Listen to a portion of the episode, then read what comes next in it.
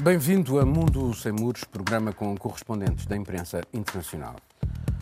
O tratamento de segunda classe, reservado por Erdogan à Presidente da Comissão Europeia durante a sua visita à Turquia, acabou por se tornar num assunto de maior envergadura e revelador quanto basta de uma diplomacia europeia muito pouco unida. Porque a atitude sexista do presidente turco nessa aparente questão menor em torno de quem se senta e onde se senta não incomodou o parceiro de viagem de von der Leyen, o presidente do Conselho Europeu, Charles Michel, a quem Erdogan deu o lugar de honra. Von der Leyen teve de se contentar com o sofá lateral numa posição subalterna em relação aos dois homens. E, no entanto, esta viagem tinha e tem assuntos cruciais. Desde logo pela saída recente da Turquia da Convenção Internacional para a Prevenção e Combate à Violência contra as Mulheres, apesar de centenas delas serem assassinadas por ano nesse país, Erdogan considerou que o texto prejudicava a família tradicional turca. Mas há ainda vários outros dossiês igualmente sensíveis, como, por exemplo, a recente tensão no Mediterrâneo Oriental, quando navios turcos faziam prospeção ilegal nas águas gregas e cipriotas, ou a questão delicada dos 4 milhões de refugiados sírios na Turquia, que Bruxelas quer que se mantenham por lá para não causarem novas crises migratórias nos países europeus. E ainda há mais. Enfim, Juliana, tu que és mulher, como é que olhaste para esta, este episódio? Enfim, uh, que foi, parece mais uma humilhação, até depois daquele outro episódio triste do Borrell, uh, que foi humilhado em Moscou. É, foi especialmente ofensivo, mas eu espero que isso não seja grave apenas para mim, que sou mulher. É, isso é grave de uma maneira geral, é uma ofensa a simplesmente todos nós, não apenas as mulheres. É uma ofensa achar que existe igualdade, que existe equidade, é, e, e Erdogan simbolizou isso mais uma vez. Houve uma clara tentativa de humilhação por parte do Erdogan, mais uma falta de reação à altura também por parte de Charles Michel. Porque a verdade é que ele falhou em reagir.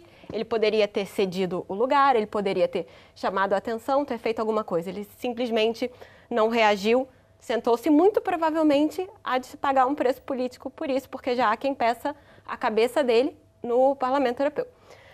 É, o, acho que o que mais fica dessa, dessa visita, além do claro simbolismo, porque a diplomacia é isso, são as aparências, esse jogo de pequenos poderes, de, de pequenas demonstrações de poder, além de ficar essa clara mensagem, é, a única razão de dois oficiais tão elevados da, da União Europeia terem ido até a Turquia foi que houve uma avaliação por parte da Europa, feita muito por Josep Borrell também, de que haveria um momento de boas intenções da Turquia para dialogar.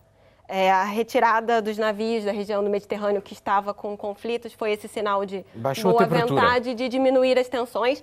Identificou-se que existia esse bom momento para negociações, até porque é do interesse da a Turquia tem uma série de interesses é, em relação à União Europeia, além da, da questão dos refugiados, que eles querem receber mais dinheiro, é sempre um fator de chantagem, digamos assim, de Erdogan com os países europeus, a questão dos refugiados, e também é, a, a questão dos vistos, que eles consideram, depois da Turquia e o acesso esperar, ao mercado europeu depois da Turquia produtos. esperar muito tempo para entrar na União Europeia e nunca ter uma resposta, eles agora finalmente querem pelo menos a facilitação dos vistos. Marcelo, uh, o presidente do Conselho uh, italiano referiu Erdogan como sendo um ditador, uh, dizendo que é preciso esclarecer as questões, e o, o, embaixador italiano foi chamado ao Ministério dos Negócios Estrangeiros, portanto há aqui uma crispação outra. por outro lado, não se nota aqui também por parte da, da, da União Europeia uma, uma falha bastante grande naquilo que é o, a diplomacia europeia? Sim, uh, começando pela frase de Mário Draghi, parece que é a segunda frase destinada a ficar na história. Depois do Whatever It Takes, temos esta, uh, em que uh, uma pessoa diz oficialmente estamos a falar com, com ditadores. Mas é, é, uma frase que deve ser contextualizada. Whatever it takes é uma daquelas, daqueles atos linguísticos, como dizem os entendidos, que criam uma realidade, porque a partir daí renasce ou nasce mesmo o euro. Porque determina, afasta o, os especuladores, por exemplo. Sim. Foi uma frase. Aqui, mas sobre este caso? É, aqui, sobre este caso, ele obviamente disse isso, mas depois disse que é necessário colaborar, depois corrigiu-se e disse cooperar, criando uma distinção entre colaborar e cooperar para, para o bem dos, dos nossos países. Estas cooperações são necessárias e, de facto, Erdogan continua, a, a, pelo menos em, algumas, em alguns assuntos fundamentais que determinaram também a viagem de Charles Michel e de Ursula von der Leyen, sobre isso eu, eu tendo a ver mais, mais, do, mais, do, mais que o, o, o, lado sexista de Erdogan, sobre o qual estamos conversados, estamos, estamos Ele saiu da Convenção, saiu da, convenção de, Istambul, de Istambul, da qual portanto, é, é primeiro signatária a Turquia, sim, sim, sim. Uh, e portanto não, quer dizer, não sim, faz muito sentido, há, considerando, mas... considerando as centenas de mulheres que são assassinadas por ano naquele país. Não, mas, mas, mas, quanto a isso, obviamente, uh, quando a União Europeia leva duas figuras tão importantes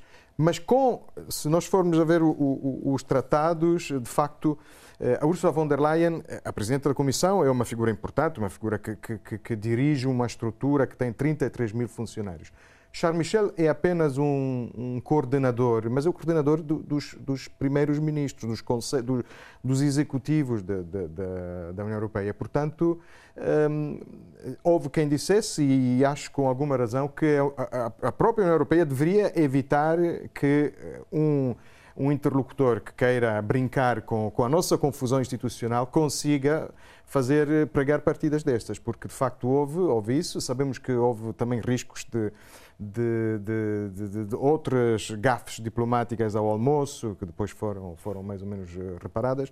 Mas sobre Draghi, só mesmo para concluir... Por acaso, facto... o assessor diplomático uh, de van der Leyen é que conseguiu resolver isto, é, eu creio que é um português, Felipe Anderson Guimarães. Sim, porque uh, houve Miguel, a, eh, eh, a, Turquia acabou por dizer que quem tratou destas questões foi precisamente o protocolo ligado a Charles Michel. Portanto, há aqui, de facto, uma, parece às vezes aquele boneco do Hermano José, eu é que sou o presidente da junta, não é? Uh, e, e, e é verdade que a Turquia também tem, em relação à União Europeia, alguma algum mal-estar, porque por causa dos, dos, dos uh, sucessivos uh, uh, adiamentos naquilo que foi o propósito de inserir a Turquia dentro da União Europeia. Disseram-lhes que sim, depois disseram que não, depois foram adiante, nunca lhes disseram claramente que não. Portanto, não há aqui um acumular também de mal-estar. Não é preciso olhar também um bocadinho para o lado turco, independente da, do caráter sexista de Erdogan? Bem, eu, eu, acho que ficaram todos mal na fotografia. Ficaram todos mal porque. Hum, eu subscrevo inteiramente o que a Juliana disse. Eh, obviamente que a atitude é sexista, que, que há um, um, um, uma atitude machista inaceitável por parte de Erdogan, eh, na qual, com a qual o, o Presidente do Conselho Europeu uh, uh, participou, participou ativamente. Agora, Ursula von der Leyen também não fica bem na fotografia, porque uh, esperava-se, aliás, ela, a gestão dela tem sido entre má e péssima, como Presidente da Comissão Europeia, como, aliás, antes disso foi como Ministra da Defesa na Alemanha. Uh, o problema das vacinas uh, é gravíssimo, foi muito mal gerido pela, por Ursula von der Leyen e não é preciso recordá-lo, agora a Baviera já está a agir por sua própria, por conta própria, quanto às vacinas, etc. A gestão sim, a foi péssima. Ela é uma péssima... A vacina, a vacina russa, a Sputnik. Sim. Ela é uma péssima, tem sido uma péssima gestora e também esta situação ela geriu muito mal, porque haveria outras formas de gerir se uh, uh, uh, as atitudes do, dos, dos, dois sexistas, machistas foi péssima, ela devia ter, ter, ter tido pelo menos um rasgo de feminismo e devia ter atuado, deveria ser ficado em pé, devia ter saído, deveria ter feito alguma coisa. Não teve bem, como aliás não costuma achar bem. Erdogan teve péssimo e, e não podemos esquecer que a, a, questão protocolar é secundária, porque aqui criou-se um, uma situação de facto e perante esse facto, gafes podem acontecer, gafes acontecem, não se entende. Olha, eu falei com falei com, com uh, uh, uma antiga embaixadora de Portugal hoje, com uma antiga embaixadora de Portugal uh, em Ankara, falei com amigos em Istambul, falei com uma pessoa que é especialista em assuntos turcos e obviamente que, segundo os diplomatas, deveria ter ido alguém da União Europeia confirmar se estavam lá as cadeiras antes. Dizem que não deixaram entrar. Uh, Dizem que não deixaram então, entrar. então, se não deixavam entrar é porque alguma coisa deviam ter suspeitado, não é? Porque se não deixam entrar o chefe de protocolo. o gabinete Draghi, olha, nesta coisa em que toda a gente mal, teve mal, também Draghi teve muito mal. Porque chamar. uh, uh, até agora tem sido um entendimento comum que, uh, que, que um, um- um autocrata é um autocrata e um ditador é um ditador. Porque se nós começamos a chamar os bois pelos nomes, estamos tramados, porque então vamos passar a usar o termo ditador em todo o lado onde ele se aplica. E Erdogan vive num país que, onde os militares tomaram quatro vezes o poder. Isso nunca incomodou a NATO, nunca incomodou a União Europeia ter um- uma, uma ditadura militar. E, e Erdogan classifica-se dentro daquilo que é habitual fazer-se, olhando para um Putin, olhando para uma série de outras, para um Viktor Orban, olhando para, eh, para, para um, eh, eh, várias pessoas do, do grupo Visegrad. Ele é claramente um- uma pessoa que governa de forma autocrática. Não é uma pessoa que optou por uma política. Erdogan optou na Turquia por uma política económica que o aproxima de vários ditadores. Por exemplo, há quem compara a política económica dele com aquilo que Hitler fez. Ele nunca a Turquia teve tantas autoestradas, nunca teve tantos hospitais nas zonas rurais. Foi assim que ele conseguiu os votos. Mas também se tem que ver que ele conseguiu desmantelar o poder dos militares com todos os abusos e indefensáveis abusos, ele conseguiu fazer com que futuramente. Porque Erdogan há- está com um há- há cancro, quem- ele está terminal. Eh, eh, É a curto prazo que ele vai sair e as, as ditaduras na Turquia, ou os, ou- ou os autocratas na Turquia têm acabado todos da mesma maneira. Agora deixa-me quando passar ele a- sair, só para dizer, quando ele sair, não vai haver necessariamente um- os, não serão necessariamente os militares a tomar o poder como tem sido até agora. É que houve porque detenções. quando Não, Erdogan Então, deixa- sair, os marxistas, vamos militares deixar a estão- Catarina falar, gente. Sim, deixa exatamente, obrigado. Obrigada, Catarina, considerando, falar. considerando também, eh, agora, é olhando para, para aquilo que é a diplomacia europeia eh, e, este, e este tiro no pé, Hum. mais um, eh, há um plenário que está marcado para o final Uhum. do mês de, de abril, em que os eurodeputados querem ouvir eh, Charles Michel e von der Leyen eh, sobre este assunto, porque de facto é, é uma mancha na, na reputação da diplomacia europeia. Eh, enfim, pegando nisto e, e também Hum. a tua opinião sobre este episódio todo. Bem, eu acho que dizer que a van der Leyen, chegando a esta reunião, visto que não tinha uma cadeira, e dizer que, que teria que ser ela a armar um escândalo para que lhe dessem uma cadeira, é um pouco não perceber o que é, que é a vida, o dia a dia das mulheres, todos os dias, em qualquer sítio, seja na Comissão Europeia, ah, num encontro com políticos, numa conferência de imprensa, no emprego, em casa, em qualquer lado. Ela fez o que deveria ter feito, foi perguntar onde é que está a minha cadeira e, posteriormente, de uma forma diplomática, dizer não gostei daquilo que aconteceu. Foi o que ela fez e, na minha opinião, fez a coisa certa, não armou um escândalo ah, à frente das câmaras de televisão.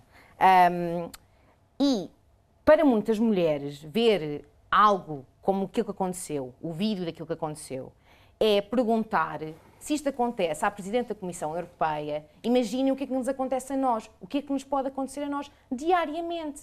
Porque se nem a Presidente da Comissão Europeia é respeitada, o que é que acontece a outras mulheres que não têm uma posição de poder tão elevado no dia a dia? Eu acho que o, o- o mais importante desta, desta história, daquilo que aconteceu, é olhar eh, para isto, como a Juliana diz, como, uma- como algo simbólico, foi algo simbólico que aconteceu, mas que deixa uma mensagem sobre a Turquia em si. Nós estamos a falar de um país que saiu ah, da, da Convenção, estamos a falar de um país, ah, como, Paulo, como tu mencionaste, o ano passado 300 mulheres foram, foram mortas pelos parceiros, e isto é só uma estimativa, provavelmente podem ter sido muito mais. 30% das, 30 das mulheres dizem que já experienciaram qualquer tipo de violência doméstica em casa. Portanto, é um país que, e não estou a dizer que a União Europeia não tem os seus problemas em termos de direitos humanos, eh, de, de mulheres. Temos, e temos muitos, e temos que falar deles. Ahm, mas mostra claramente que a Turquia e a União Europeia estão em capítulos ah, desta história do feminismo completamente Catarina, diferentes. mas achas que, não é? achas que se fosse Temos a que Merkel passar também para um outro tema. eh, Mas são temos- pessoas, nós não podemos É avaliar. isso mesmo, Marcelo, mas, é isso mesmo. Mas nós não fez podemos respeitar. avaliar. Ursula von der Leyen não se fez respeitar. Os três principais Miguel, cargos temos- da Mas é União mais Europeia fácil- em nome- é- é mais Merkel, fácil dizer do que Lagarde, está lá. Ursula von der. Leyen. Os três Não. principais cargos na União Europeia têm nomes, têm, são detidos por mulheres. E não vejo nem Lagarde nem Merkel fazerem a figura Mas cada que Ursula von der é Leyen fez. diferente, não é? Não podemos estar a assumir que Não, mas é não, igual. eh, Não, mas é, reduzir, quando- reduzir quando- a questão das mulheres a, a não se impor é achar que é muito simples para a não é gente se impor. digo, não é, não é por exemplo, até nesse debate, às vezes, a gente tem que dizer, deixa a gente falar, é difícil se impor. Olha, o Marcelo tentou, não conseguiu Sinceramente, agora. o grande, o grande problema da questão, da questão feminina é achar que é simplesmente levantar a voz. Mas não, não é. é. Mas não é, mas não Bom, é uma questão. eh, as, mulheres, as mulheres turcas eh, vieram para a rua quando eh, eh, Erdogan decidiu, por decreto, acabar com Sim, sim. eh, a Convenção de Istambul, que tinha sido rat- ratificada pelo Parlamento turco E vai a tribunal, unanimemente. a. Eh, já agora, e vieram eh, em várias cidades, e portanto isto é de facto um sinal muito negativo. E também ficou muito mal o Charles Michel. Vamos passar para o próximo tema. Os riscos de um Irão com uma arma nuclear reduziram-se, embora muito ligeiramente, nesta última semana. Norte-americanos e iranianos estão a tentar, através de intermediários, recuperar o Acordo de Viena, do qual Donald Trump retirou o seu país em 2018. O Irão respondeu então de diferentes formas, entre elas ultrapassando os limites no enriquecimento de urânio e acelerando as pesquisas. Hoje, mesmo debaixo de 1.600 sanções dos Estados Unidos, Tirão conseguiu reduzir a escassos meses a sua capacidade em produzir uma arma nuclear. O regresso ao acordo não será fácil e depende das exigências de parte a parte e há ainda que pesar com os interesses de Israel, da Arábia Saudita, dos Emirados Árabes Unidos, entre vários outros. Mas Joe Biden admitiu ser necessário propor ao Irão uma via credível de regresso à diplomacia e é aqui onde estamos. O Irão quer o levantamento das sanções, os Estados Unidos querem evitar que o regime consiga armas de destruição maciça. As negociações estão a decorrer de novo na capital austríaca. Marcelo, sobre este assunto, depois de anos em que eles não tinham contacto nenhum. Isso é um lado Não positivo. tinham contatos e neste momento eh, dialogam como namorados zangados, não é? Porque estão, as delegações estão em dois hotéis diferentes e depois os intermediários passam de um hotel a outro e passam os recados e, aliás, os intermediários, sobretudo, sobretudo os países da União, da União Europeia, que assinaram que assinaram o acordo. E, nesta nesta nesta temática uh, os Estados Unidos uh, encontram-se Biden obviamente neste neste momento tem que recuperar o, o, o terreno perdido uh, por causa da, da atitude da atitude de, de, de, Donald Trump e portanto é muito difícil o ideal que se pode conseguir de uma forma realista é regressar a 2015 aquela ideia de Uh, renegociar tudo e, e, e, introduzir direitos humanos no Irão e outros outros Mas a temas. realidade já não é a mesma, Marcelo. O Irão, as pesquisas Sim. do Irão nos últimos dois anos Pois, aceleraram imenso e, portanto, já não estamos nesse ponto. Pois, e, portanto, a realidade alterou-se. Mas aí é que está. E o terreno perdido uh, não se recupera em dois dias de, de negociações. É esse o grande problema. Bom, há Portanto- quem diga que isto vai levar meses. Uh, qual é a tua opinião sobre este assunto? Pelo menos uh, este lado positivo, com certeza, Existe- que eles estão a falar. Existe uma pressão para um deadline, porque hum, o Irão terá eleições em breve, em junho deste ano, e para muitos analistas, a chance de vir um novo presidente, linha dura, conservador e contra o acordo com os Estados Unidos e com a Europa, enfim, é, é muito grande. E Eles já controlam o Parlamento. já controlam o parlamento, passaram uma lei que torna mais difícil ter inspeções, enfim. É, a chan- se isso acontecer no Irão, é, vai, ser muito, vai ser muito difícil para as negociações. Então vamos lá ver. Os Estados Unidos têm essa motivação extra de tentar resolver as coisas de um jeito mais rápido. O grande problema é que se isso é uma questão doméstica no Irão, também é nos Estados Unidos, porque Trump durante muito tempo usou na campanha é, o argumento de que Biden era muito frouxo, fraco nos assuntos internacionais e agora existe uma necessidade, talvez até maior, de provar que, que existe uma força para lidar com isso. E entre os próprios democratas existem muitos questionamentos sobre o acordo. Por exemplo, no Senado, o Bob Menendez, que é um, é um senador democrata que controla a comissão o Comitê de Relações Internacionais do Senado. Nesse momento, Biden precisa confirmar várias das suas indicações, embaixadores, enfim.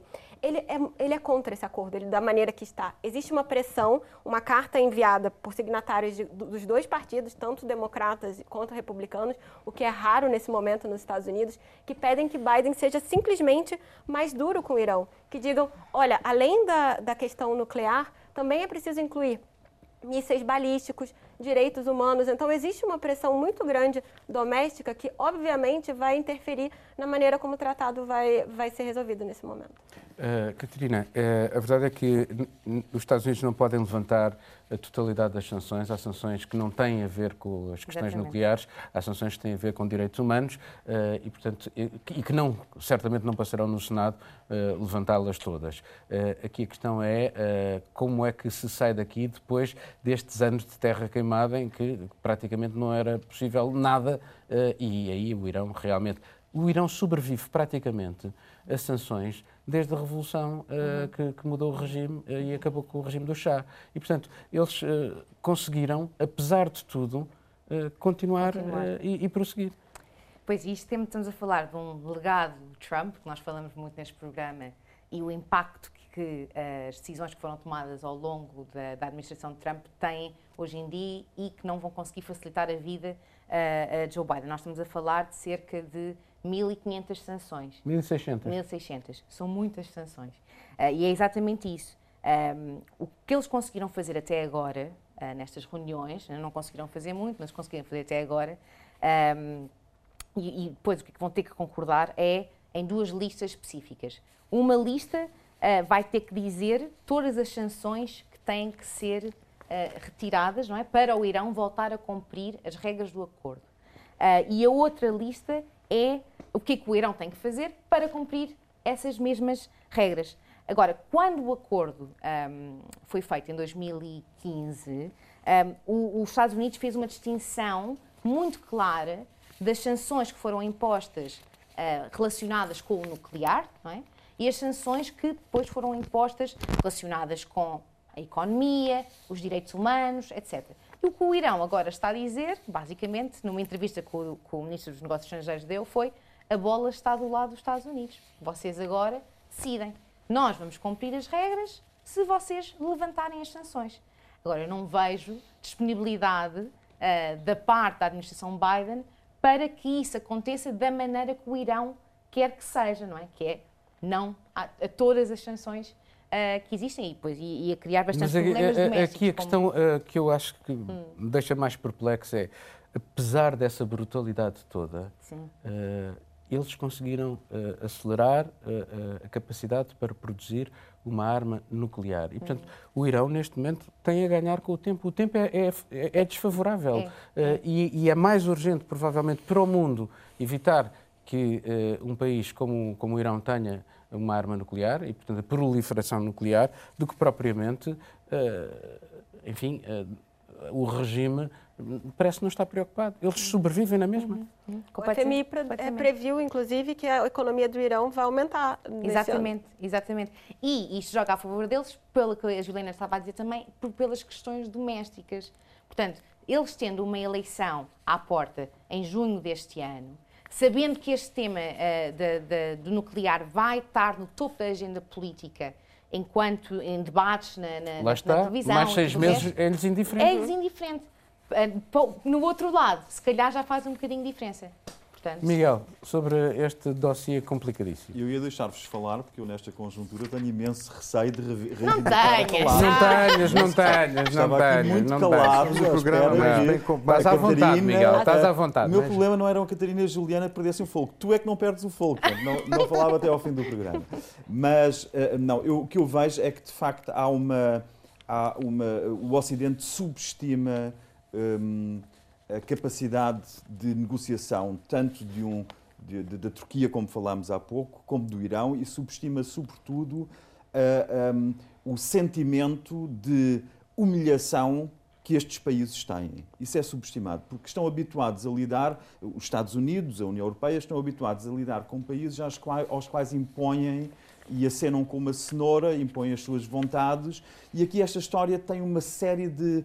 Uh, uh, um, teve uma série de desenvolvimentos que não existiam antes. Por exemplo, os Estados Unidos terem começado a boicotar empresas europeias que continuaram a fazer negócios, ou que queriam continuar a fazer negócios com o Irão. Não esqueçamos que a União Europeia tentou inventar veículos financeiros. O Instex. Instex. Inventar veículos financeiros para poder continuar impunemente. Deixa-me só dizer-te uma coisa. Sabes qual foi o único valor que esse veículo. Uh, Ninguém cumpriu, todos tinham 400 medo. mil, uh, mil euros. Foi a única transação todos, que foi exato, possível. Todos tinham única. medo dos Estados Unidos, tanto medo que se, eh, de, de, de, confrontar e de serem abrangidos por estas sanções, que são às centenas, quando não aos milhares, este tipo de sanções. E, os, e o, e o uh, Irão sabe perfeitamente, sofreu, uh, está numa posição em que alguém rasgou um tratado que tinha sido assinado por uma das partes rasgou o tratado. E, portanto, tem toda a legitimidade para, eh, tem toda a legitimidade negocial para exigir que se regresse que a um status quo ante, que, como tu bem disseste, não é possível regressar ao status quo ante, porque, entretanto, o, Irão teve a aproveitar o tempo. Portanto, quem sai desta negociação numa, uh, ou, ou, quem avança para esta negociação numa situação claramente favorável é o Irão. Quem teve uma, um, mostrou ter uma política externa errática, porque teve nas mãos de um Donald Trump, foram os Estados oh, Miguel, Unidos. e a acha... União Europeia ficou, foi o parente pobre que nem sequer conseguiu continuar negócios com, com o Irão, nem conseguiu uh, uh, forçar a mão aos Estados Unidos e, para cumprirem aquilo que tinham assinado. E não achas que é legítima a questão por parte dos iranianos, como por parte de muitas empresas europeias, quem é que garante que este se óbvio, isto for renegociado, o que é que garante? Não vem um outro presidente e mandam óbvio, outra vez um acordo. Os Estados Unidos, é? neste longo, neste, neste longo trajeto, os Estados Unidos perderam uh, grande parte da sua credibilidade e tornaram-se um, um, um, um, interlocutor uh, de pouca confiança, de fraca confiança, e ninguém agora vai recuar muito para voltar a um sítio onde já esteve, uma posição onde já esteve. Portanto, isto mostra, sobretudo, uma coisa, mostra que nós, mais do que qualquer outro vírus, nós estamos perante um vírus de uma enorme instabilidade internacional.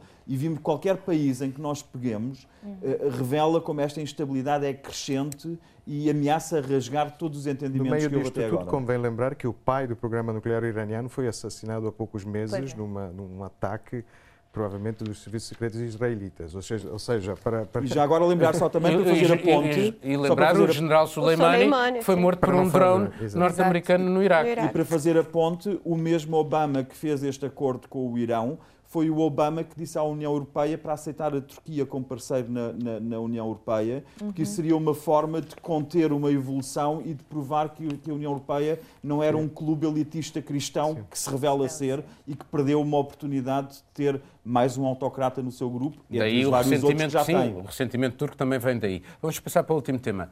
A pandemia se expôs ainda mais às desigualdades, discriminações e opressão, de acordo com o último relatório da Amnistia Internacional. Analisados quase 150 países, ficam-se expostas as iniciativas de alguns em reduzir a liberdade de imprensa a pretexto da crise sanitária, Hungria, Índia ou China, por exemplo. O relatório refere ainda as desigualdades tornadas mais visíveis no interior dos países e entre países. Os mais ricos, por exemplo, conseguiram comprar a maior parte do fornecimento mundial de vacinas, deixando poucas ou nenhumas para os mais pobres.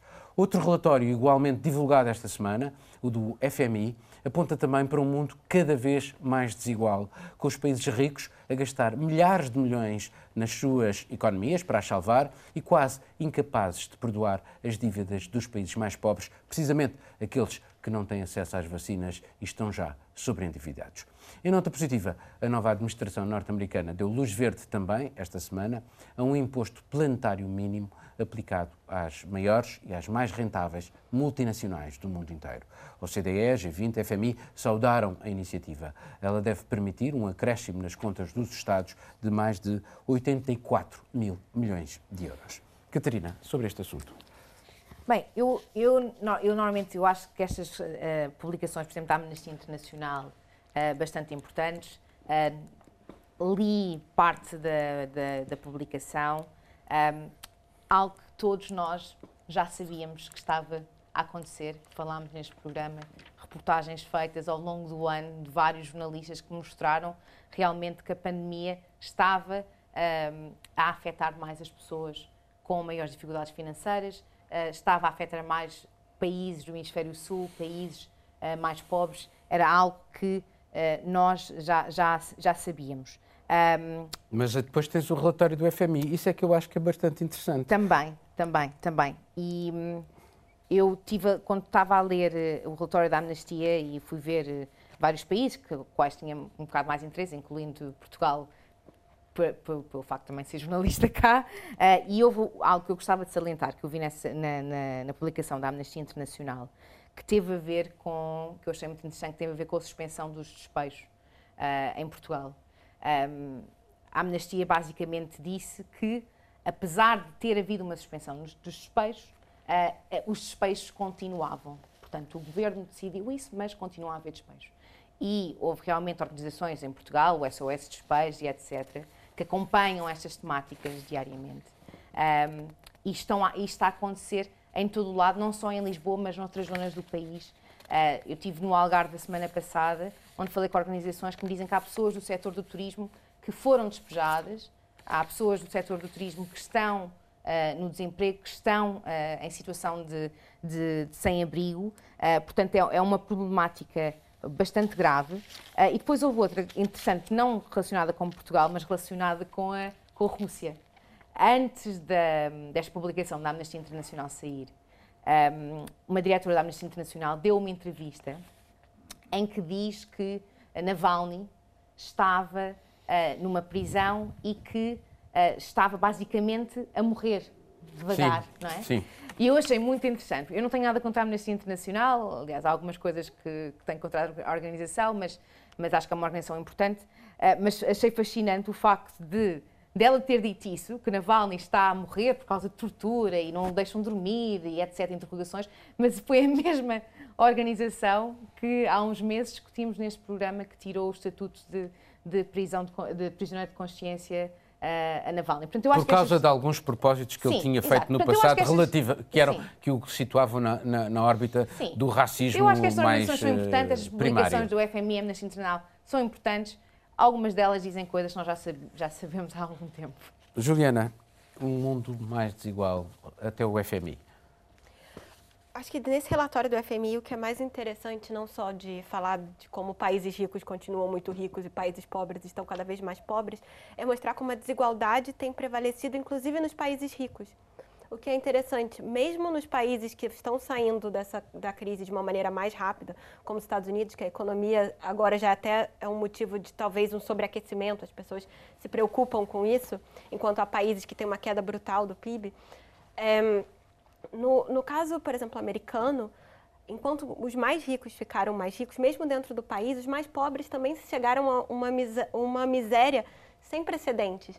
É, o que esse relatório salienta também é como a desigualdade dentro dos próprios países cresceu, como pessoas foram atingidas de maneira desigual. Isso nós vemos em Portugal também. Enquanto os profissionais do setor do turismo foram profundamente afetados, nós sabemos que diretamente quase 10% do PIB de Portugal é relacionado ao turismo, e ao mesmo tempo quem, quem lida com startups, com tecnologia, Portugal tem um novo unicórnio da tecnologia agora, enquanto tem pessoas do setor de turismo que não conseguem, de, da restauração, que mal conseguem pagar as contas, é, andar na Baixa de Lisboa é, é parece uma cidade fantasma. 15% das lojas da Baixa de Lisboa fecharam. Eu, eu, sei da realidade de Lisboa, do resto do país, ainda a penúria talvez seja até maior, porque se Lisboa teve apoios especiais, o mesmo não se deu no resto do país. No caso brasileiro, especificamente, falando agora do relatório da Anistia Internacional, é, a situação da, do desmatamento da Amazônia piorou severamente. O Brasil hoje é o terceiro país do mundo mais perigoso para ativistas de conservação do meio ambiente. E a, e a anistia cita nominalmente é, o governo por pelo, pelo, aumento da violência, pelo aumento de uma série de questões no Brasil.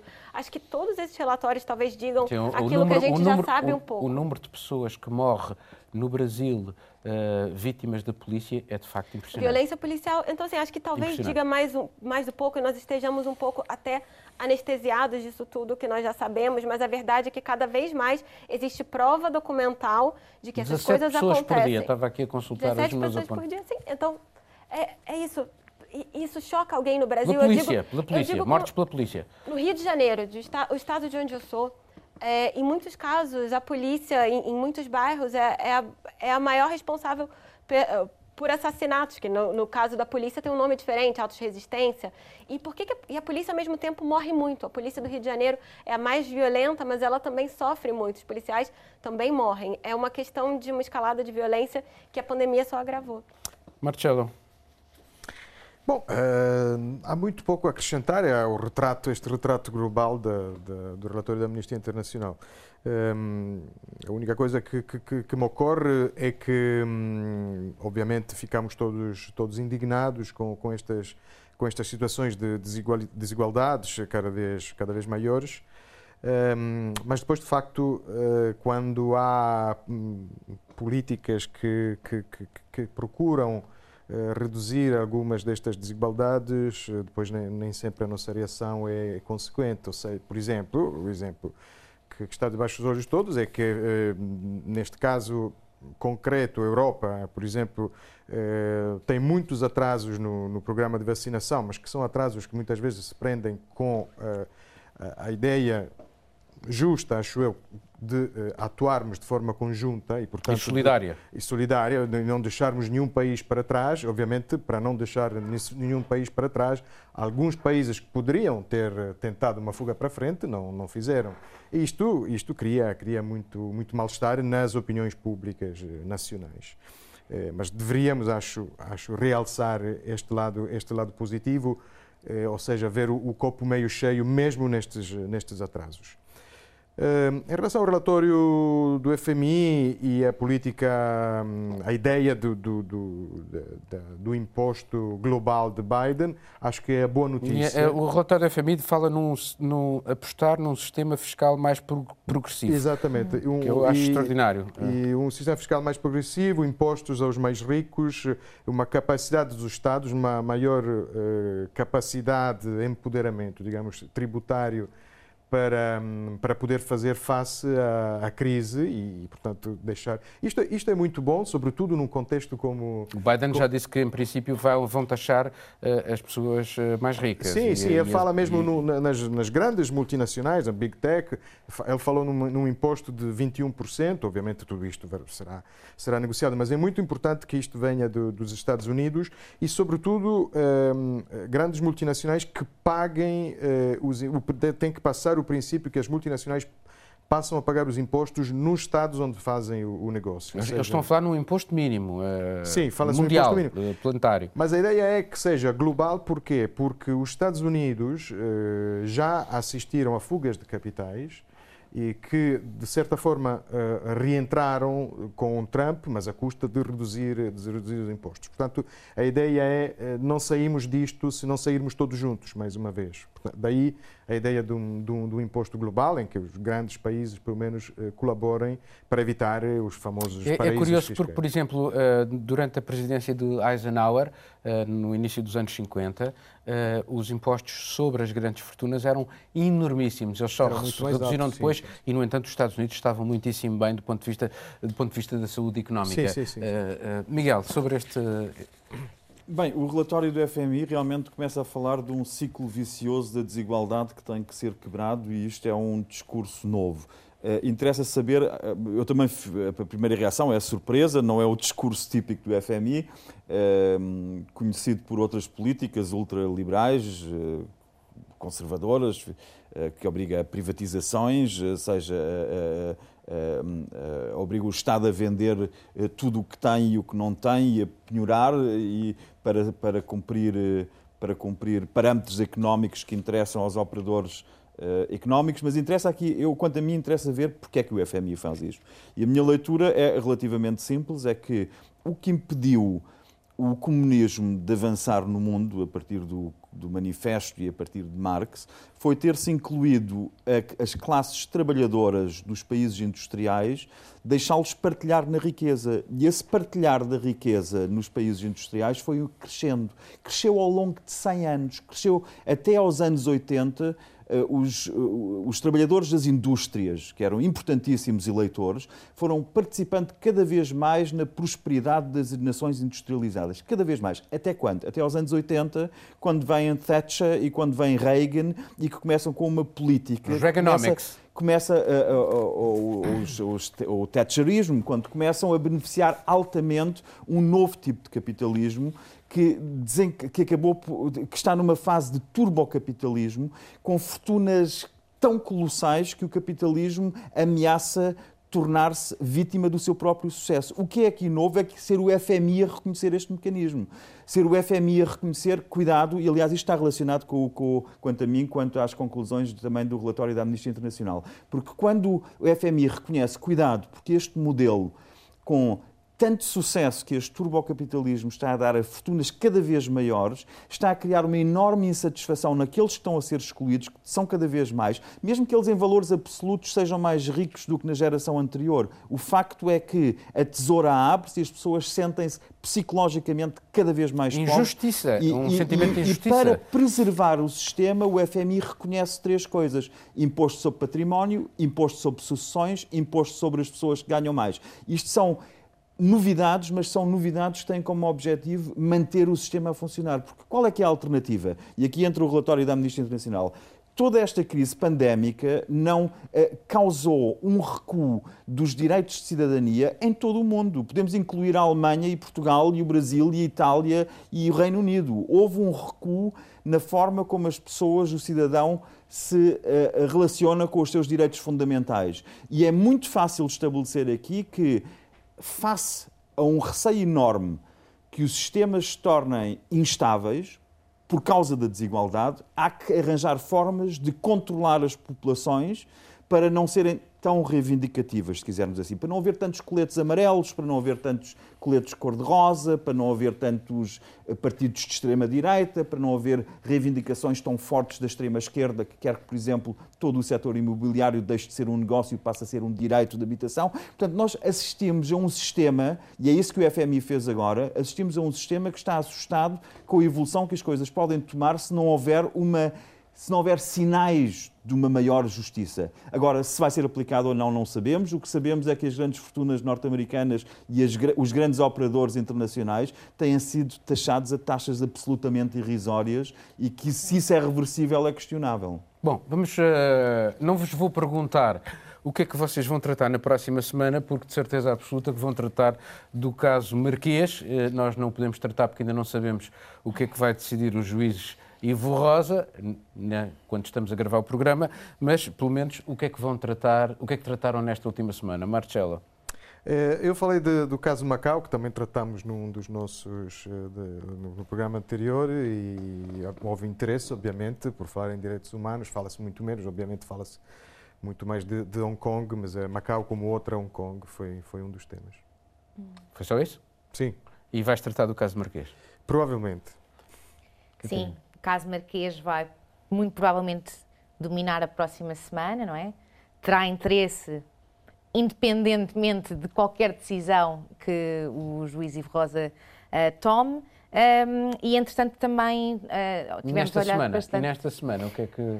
Esta semana, apesar de estar em Portugal, passei a semana toda a fazer entrevistas eh, a pessoas em Pemba, em Moçambique, pelo telefone, os contactos que conseguimos fazer com pessoas dentro da Igreja Católica, padres e tudo o resto, para tentar perceber o que é que se está a passar lá, porque infelizmente a Reuters não tem uma redação em Moçambique. Juliana? É, no fim de semana acompanhei a, a entrevista do ex-presidente Lula da Silva na, na RTP. É, também essa semana acompanhei algumas votações no parlamento, mudanças nas autárquicas, principalmente a não aprovação de mudanças no Estatuto do Estudante Internacional, que poderia equiparar as propinas pagas pelos estudantes estrangeiros aos portugueses, o que não aconteceu, não foi aprovado. Miguel? Bem, houve interesse em saber como é que Portugal estava a reagir eh, a- às, hum, ao levantamento das medidas restritivas na gastronomia, etc., na vida social. Eh, Fiz alguns diretos sobre isso.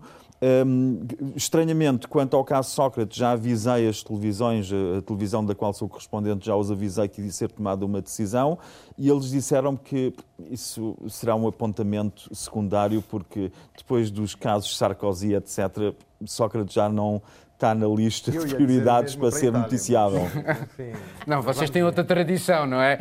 Bom, obrigado a todos e assim terminamos este Mundo Sem Muros. Estamos de volta dentro de uma semana. Tenha dias felizes. Pois é, pois é.